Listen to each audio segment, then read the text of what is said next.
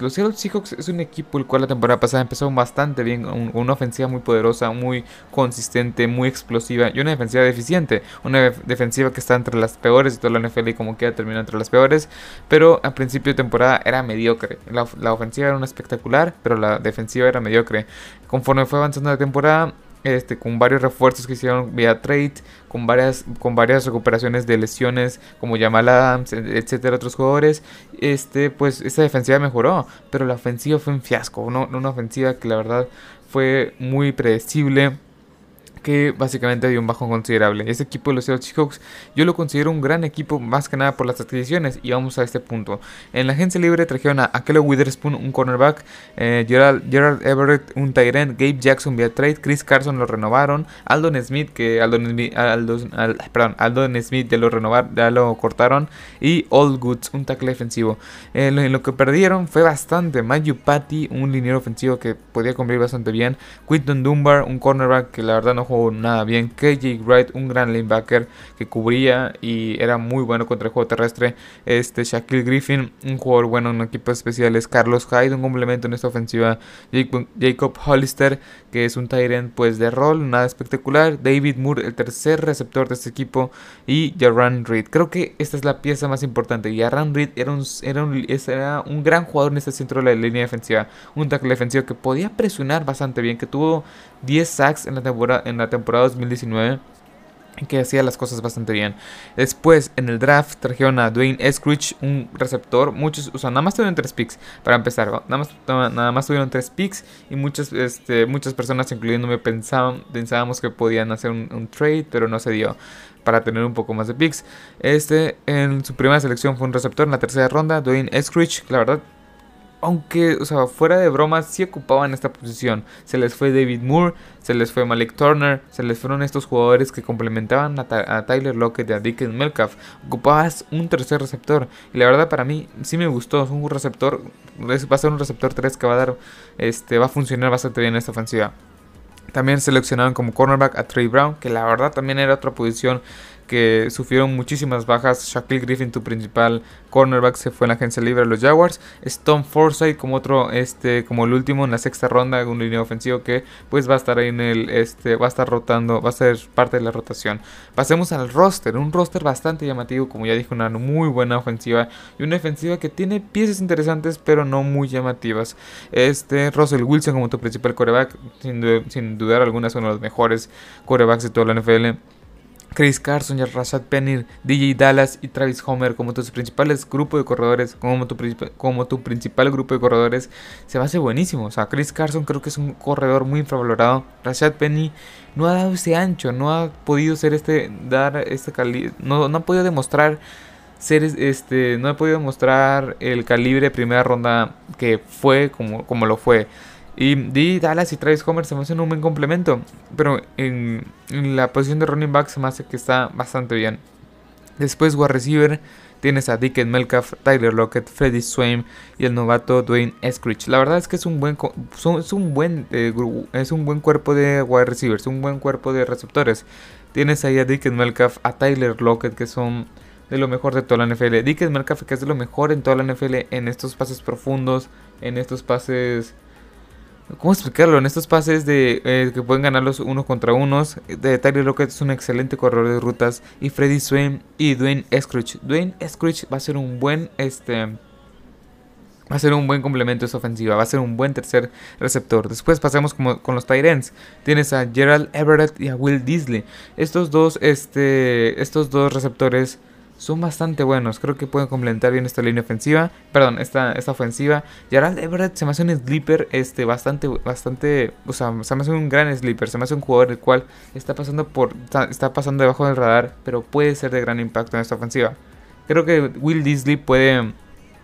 Puede complementar bien este. Este Gerald Everett puede también tener un buen rol en esta ofensiva, pero no esperaría grandes cosas de él. Después pasamos a la línea ofensiva. La línea ofensiva es una línea ofensiva que la verdad tiene piezas importantes. Si miro aquí abajo es que aquí tengo todas las anotaciones. Pero bueno, eh, la línea ofensiva tiene buenas, buenas, este, buenas, buenas piezas. La reforzaron con Gabe Jackson, pero ahorita vamos a pasar eso. Como tackle izquierdo tienes a Dwayne Brown. Eh, como tu guard izquierdo tienes a Damien Lewis y como centro tienes a Ethan Pochich. Se me hacen buenos jugadores. Dwayne Brown es el más destacable. Creo que es un buen tackle izquierdo. No es de lo mejor de toda la NFL, o sea, no es de los 5 mejores. Quizá entre los 10 mejores sí puede entrar en esa conversación. Pero este es un buen jugador. Después Gabe Jackson como tu guard derecho y Brandon Shell como tu guard este derecho, como tu tackle derecho. La verdad es que con la, con la llegada de, este, de Gabe Jackson y con Damien Lewis, Ethan Pochich y con, por supuesto Dwayne Brown, que si es que se mantiene con el equipo porque ya tiene problemas contractuales, pues creo que este equipo puede ser, ah, ¿cómo explicarlo? O sea, puede tener una buena línea ofensiva. Que espero que tengan una buena línea ofensiva para esta temporada 2021. Espero que tengan una buena línea ofensiva. No espero una mala línea ofensiva, no, espero un retroceso de lo que fue el año pasado. Espero una mejoría, más que nada, espero una mejoría con ese tackle, con ese tackle izquierdo como es Dwayne Brown, Damien Lewis que tuvo una buena temporada de novato la temporada pasada y Gabe Jackson como refuerzo estrella, para así decirlo, de esta línea ofensiva. Creo que esta línea, esta línea ofensiva va a ser una buena unidad, va a ser una buena unidad, no espectacular pero bueno, pues pasemos al este, lado de la defensiva. Es una 4-3.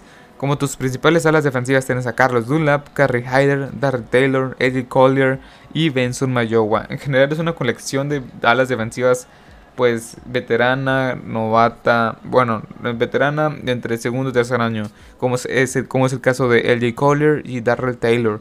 La verdad es que no sé qué esperar de estos pass rushes, no sé qué esperar de este de este grupo de Pass Rush. La verdad es que es un, grupo que puede tener cada uno unos 3, 5 capturas. A lo mucho Carlos Dula va a ser, va a ser el principal líder este, en esta línea defensiva como Pass Rush y, espero una buena temporada de él, de perdido 8 capturas.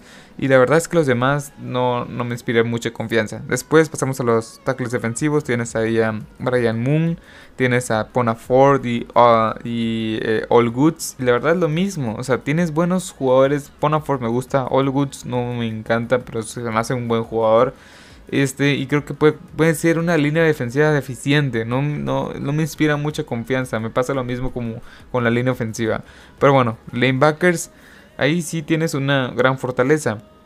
Tienes a Jordan Brooks, un jugador el cual me gusta para entrar a este segundo año, que puede ser un buen complemento con Bobby Wagner y Ben Brown Kirben, junto, junto con Cody Barton, que se me hace un buen grupo de lanebackers, se me hace sólido. Y con la salida de KJ Wright, Jordan Brooks tiene que dar este siguiente paso. Es un poco deficiente contra el juego, contra el juego aéreo, pero es muy bueno contra, contra, este, contra el juego terrestre. Como, como cornerbacks tienes a Kelly Witherspoon, este, DJ Reed, que la verdad, está teniendo, la verdad está teniendo una, una gran pretemporada. Pierre Sear y Trey Flowers, también el novato este, de Trey Brown. Y la verdad es que es un buen grupo de cornerbacks, nada espectacular, pero creo que puede funcionar. Este, la verdad, o sea, si DJ Reed tiene que darse el siguiente paso. Aquel Witherspoon no fue un titular bastante, no fue un titular eh, consistente en los, en los 49ers.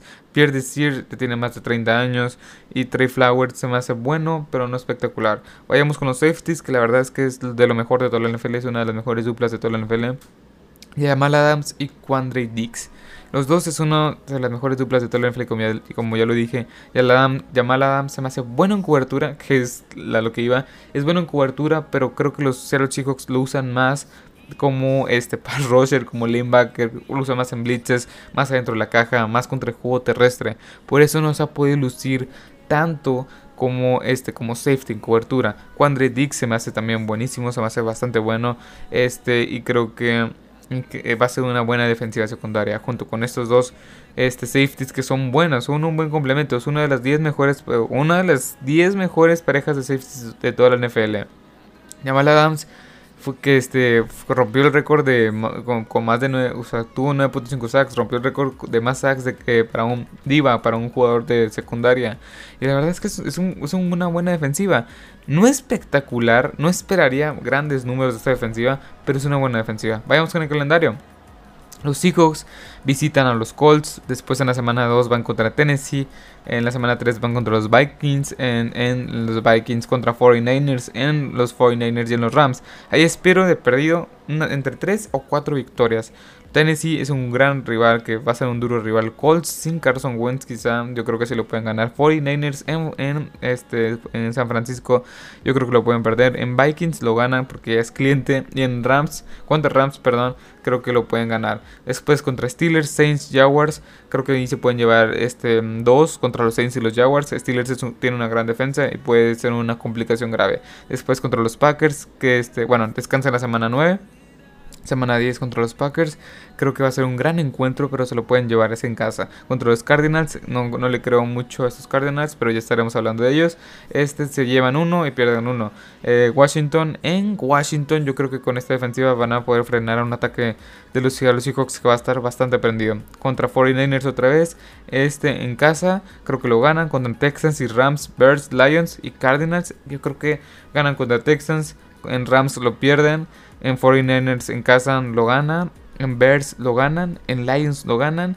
Y contra los Cardenales en, Arizona lo pierden. en general yo los veo con un récord de 12 ganados, 5 perdidos. Siendo un claro candidato de llegar a los playoffs. Y un serio equipo para poder llegar al Super Bowl. Una defensiva que puede ser muy eficiente, un cuerpo de receptores que quizá carece de profundidad, un ataque, un ataque terrestre consolidado que con Chris Carson y Russell Wilson manejando bien los controles. La línea, ofensiva es una también una, es algo que destacar, es algo que hay que, recalcar. Es una línea ofensiva la cual trae nuevas piezas y que espero que sea mejor que la temporada pasada. Después la línea defensiva, pues veremos qué tal puede aguantar el ataque terrestre, qué tal puede ser, qué tan buena puede ser. Y yo voy a asociar a los Seahawks con un récord de 12 ganados, 5 perdidos. El calendario es un poco manejable con los Jaguars, Lions ahí, contra los Bears, este, este contra los Saints, esa, contra los Texans. Creo que puede ser un poco manejable.